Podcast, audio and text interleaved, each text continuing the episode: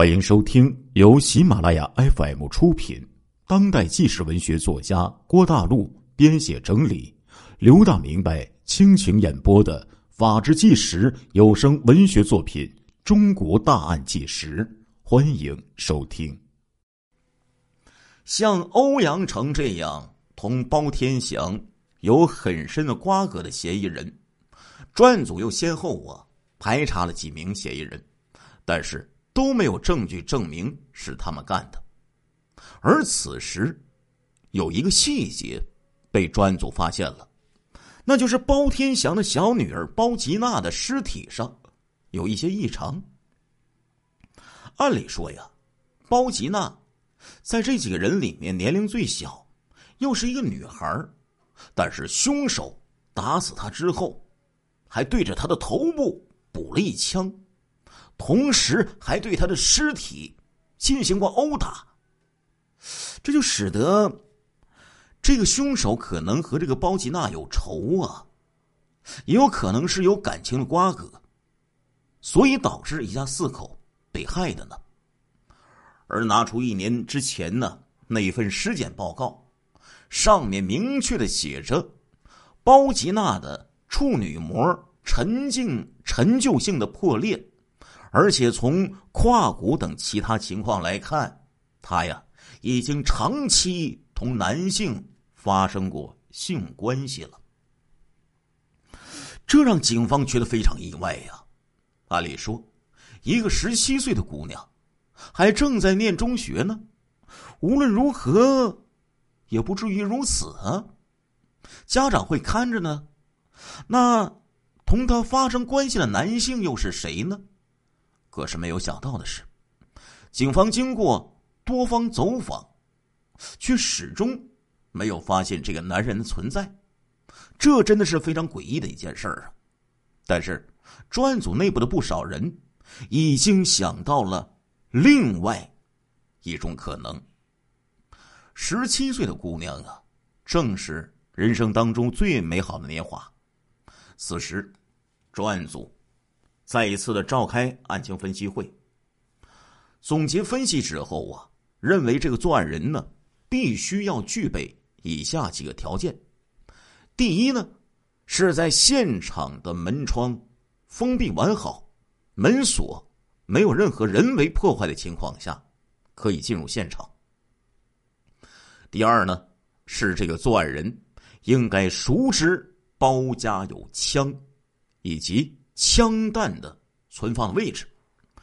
第三，是作案后能够从容的将尸体蒙盖，并且将现场地面擦干净，说明知道包家呀没有人再回来。综合以上情况，专案组认为满足这些条件的只有一个人，那就是包天祥的长子。包银涛，警方开始怀疑包银涛是从现场留下的凶器开始的。凶器呢是一个小口径的步枪，而他的枪膛之中呢还有一颗弹壳没有退出。如果不是包银涛作案，那么包银涛随时可能回家，凶手应该再装新弹以杀害最后一个人。第二呢，让警方怀疑的点是，在案发这段时间里，包银涛自述是在商场购物，但是没有人能证实。但是却有人发现，他第二天早晨却在商场出现，而且他叙述当晚的活动轨迹，同第二天早晨的活动轨迹完全一致。此外，经过调查发现，包银涛和他父母的关系非常不好。在案发前，未经父母同意，他贷款了两万元，自己呢却无力偿还。更让警方觉得他可疑的是，包家养着一条狗，生人进家的时候，这狗呢就叫，但是发案的时候，所有的邻居呢。都没有听到这个狗叫，说明这个作案人是极熟的人，而包银涛在案发前曾经两次回家，但是都和邻居说他把钥匙放在商店，而没有办法进入家中，因此警方就将这个包银涛作为重点嫌疑人展开了调查。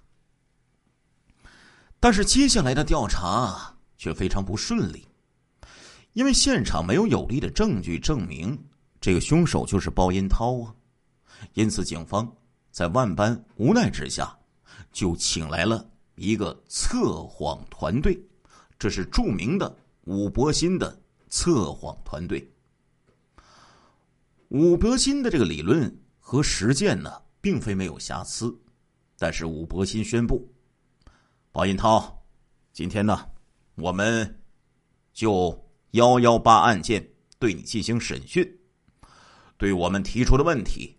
你知道的就回答是，你不知道或者不清楚的就回答不。你叫包银涛吗？呃，是。你今年是二十五岁吗？呃，是。这时候显示屏上的图谱曲线很平稳。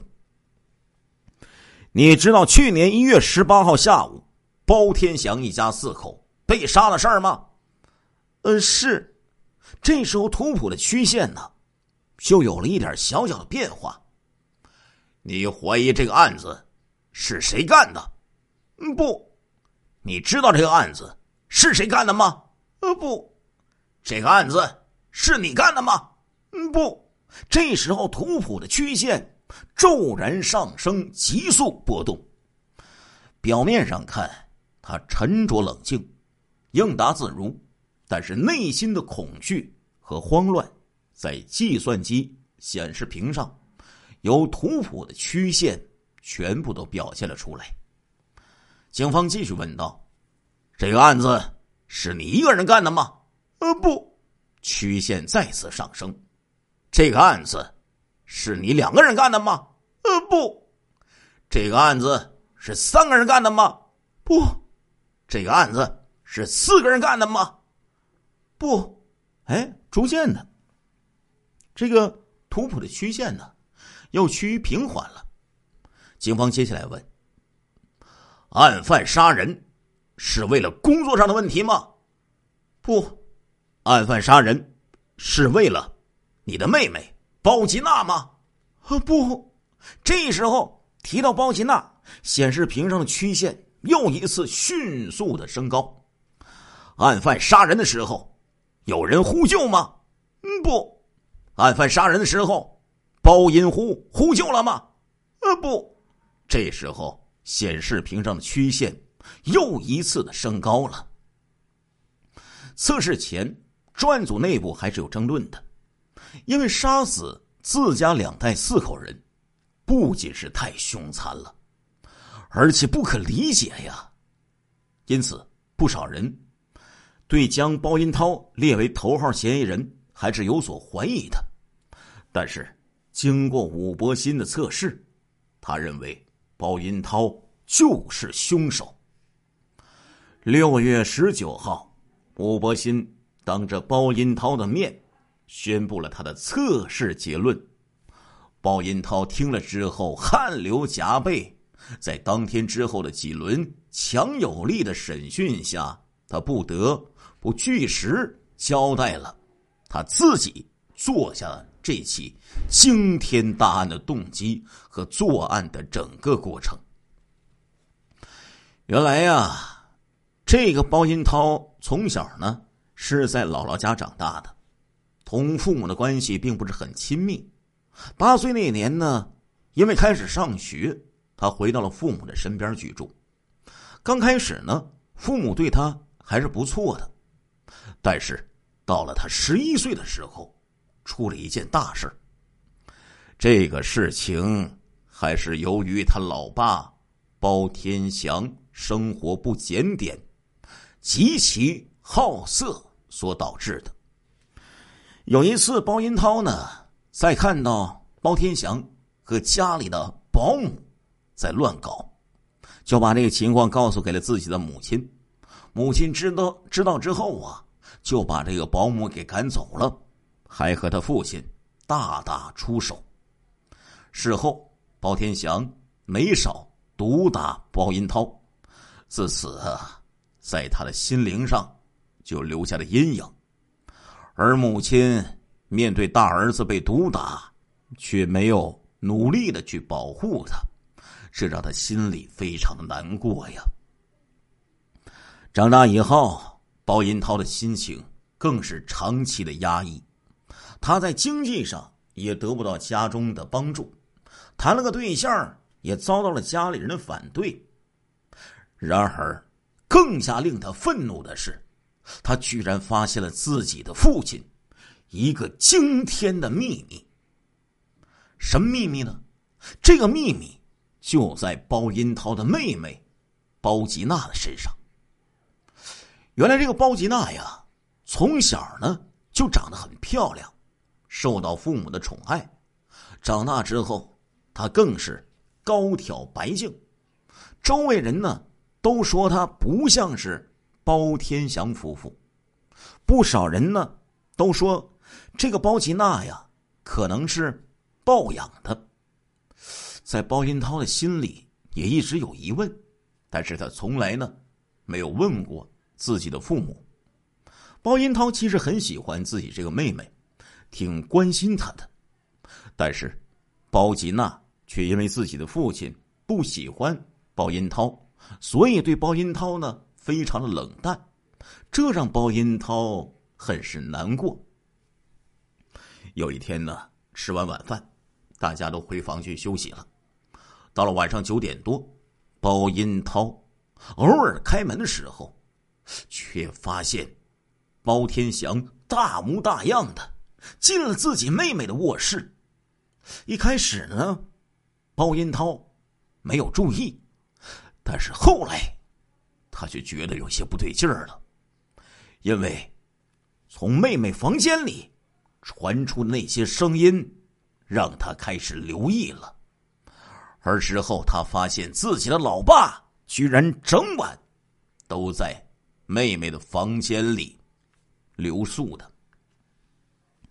第二天呢，包银涛啊，试着问他妹妹，问包吉娜说：“妹妹，你昨天晚上睡得还好吗？”没想到这个包吉娜呀，对着他翻了个白眼儿。当然好了，哎，把包银涛给气坏了。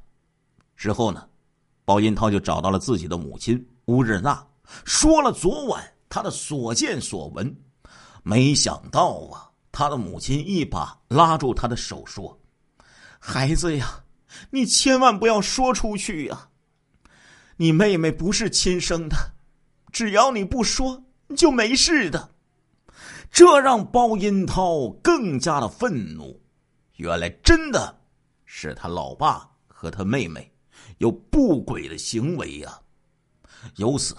他深恨自己父亲的无耻，深恨妹妹的虚伪，还有母亲的懦弱，觉得家里面除了自己的弟弟包银呼，他对谁都没有什么感情了。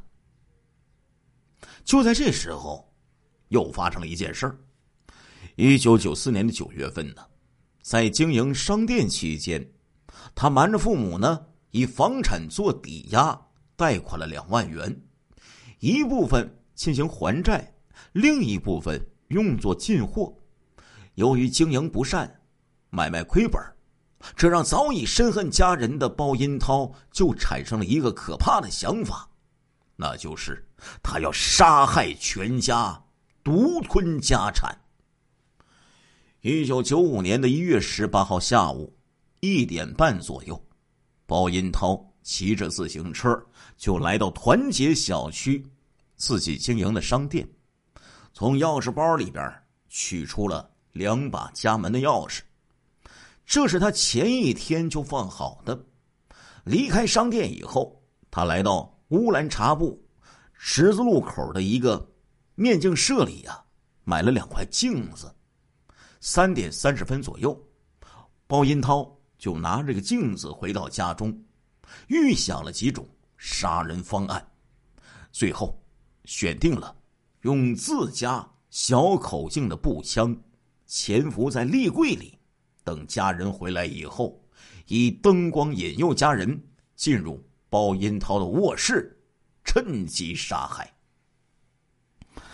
策划完了杀人计划之后啊，包银涛呢就戴上了手套，又从他父亲的卧室当中呢取出了枪和子弹，并且做了预习。等到家人回家，大约是五点十五分的时候，他的父亲就从单位回家了，换上了拖鞋，见到包银涛卧室的卫生间的门还开着，灯呢还没有关，他就朝着这个卫生间。就走了过去。当他走到卫生间门口的时候，藏在立柜顶的包银涛向其父亲头部开枪，将其父亲打倒之后，又在其父亲的头上补了一枪。五点四十分左右，他的母亲乌日娜回到家中，回自己卧室，路经到包银涛的卧室的时候。被包银涛以同样的手段开枪打死，然后包银涛就在父母的卧室里面翻动，企图呢伪装成盗窃的现场。五点五十分左右，他的妹妹包吉娜放学回家，刚刚脱下衣服的她见到包银涛的卧室有灯光，于是就推门进去想看看。是怎么回事？刚推门进屋，包银涛就在立柜顶部开枪，将其妹妹打死。之后，包银涛就在家中等他的弟弟包银呼回家。没想到六点钟左右的时候，他弟弟包银呼在表弟家给包银涛打传呼之后，通话以后，包银呼说。晚上不回家了，我要跟表弟出去玩但是包银涛知道，一旦弟弟不回家，自己的计划可就要泡汤了。因为家里死了三个人，又是非暴力入室的，一旦弟弟这个知情人活着，自己是没有机会蒙混过关的。于是，这个包银涛就撒谎说自己在民族商场。不能马上回家，要其弟弟回家给父母做饭，然后呢再一起出去玩。过了一会儿，包银涛又给表弟打了一个电话，问包银呼是否已经走了，急切的就叫包银呼回来。六点十分左右，包银呼回了家。当他走到包银涛卧室的时候，藏在。其妹妹屋中的包银涛赤脚窜出，从背后向弟弟的头部砰就开了一枪，将包银呼给打死，然后又在其弟的头上补了一枪。作案之后的包银涛在卫生间里冲洗了枪支，然后用棉被将尸体都给盖住，用拖布。倒退着清洗了家中的地面，关上家门，先下到二楼，然后又返回三楼敲自己的家门，然后又到对门邻居包雪峰的家中询问家人是否回来，让包雪峰告诉家人自己没有钥匙进不了家门，晚上呢要在姥姥家去住，随后就下楼骑自行车。到了他的姥姥家中。第二天上午，包银涛去天元商场，编造了他十八号在天元商场以其附近购物不具备作案时间的假象。中午又去了团结小区的商店，从商店拿上家门钥匙。到了下午两点钟，他才装模作样的回到家中，假装发现家人出事。悲痛欲绝的向林科院报案。事后，包银涛不断重复说：“家里面这四个人，只有我弟弟是无辜的。我弟弟刚刚分配，他才二十一岁呀，但是没有办法，我不杀他，是绝对不可能活到今天的呀。亲爱的听众朋友们，这一集的《中国大案纪实》播送完了，感谢您的收听，我们下一集再见。